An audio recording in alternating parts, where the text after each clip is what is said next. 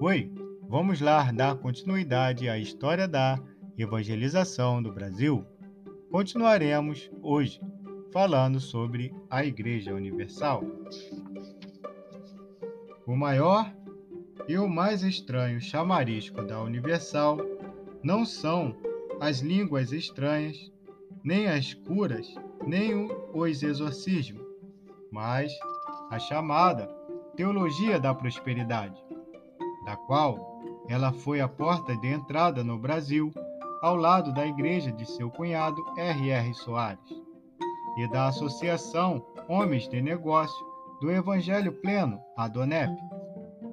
Essa doutrina de origem norte-americana nos Estados Unidos, chamada Evangelho da Saúde e da Opulência, ensina a prática da afirmação positiva, por meio da qual, depois da oração de fé e da oferta de sacrifício, não segundo as posses, mas muito além delas, o crente recebe saúde e prosperidade material nunca vista antes. Orar, crer nessa nevasta teologia que transforma a oferta em instrumento não de gratidão, adoração e construção do reino de Deus, mas de longa vida e privilégios materiais. É, detur é deturpar gravemente, em plena consciência ou não, o, o verdadeiro culto e o verdadeiro evangelho, além de não corresponder à verdade bíblica e histórica, a teologia da prosperidade, no final das contas, cria um ninho de cristãos materialistas e mundanos, como afirma o indiano Theodore Williams, ex-presidente da Aliança Evangélica Mundial. Ao lado dessa pregação que muito prejudica a ética cristã, a Universal anima os seus fiéis a não se sujeitarem à miséria, a levantarem suas cabeças e a abrirem seus próprios negócios, o que não é, em absoluto, um mau conselho.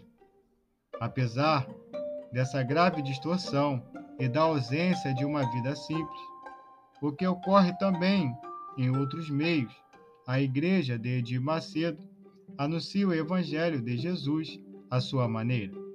Afirma categoricamente que Jesus é Senhor e ensina uma radical mudança de vida.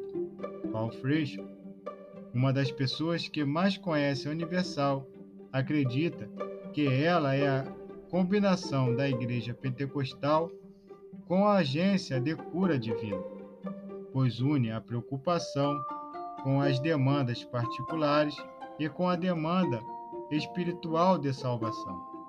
Além de pastor, Edir Macedo é administrador e empresário, o que explica a natureza sui generis da Universal. Como tanto, não hesita em morar em palacete e ter carro do ano.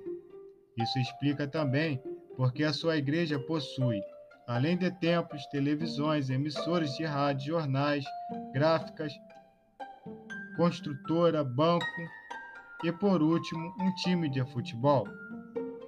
Talvez imitando o time Aleluia da igreja coreana.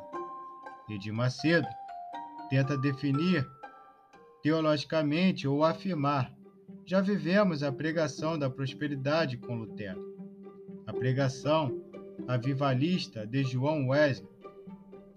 E agora temos que sair da mera pregação carismática para a pregação plena.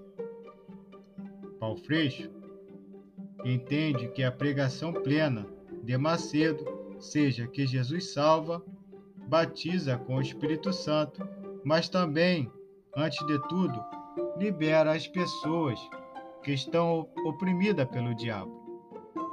O deslumbramento da Yurd, lembra Freixo, é a cura, quase sempre associada ao exorcismo e à prosperidade.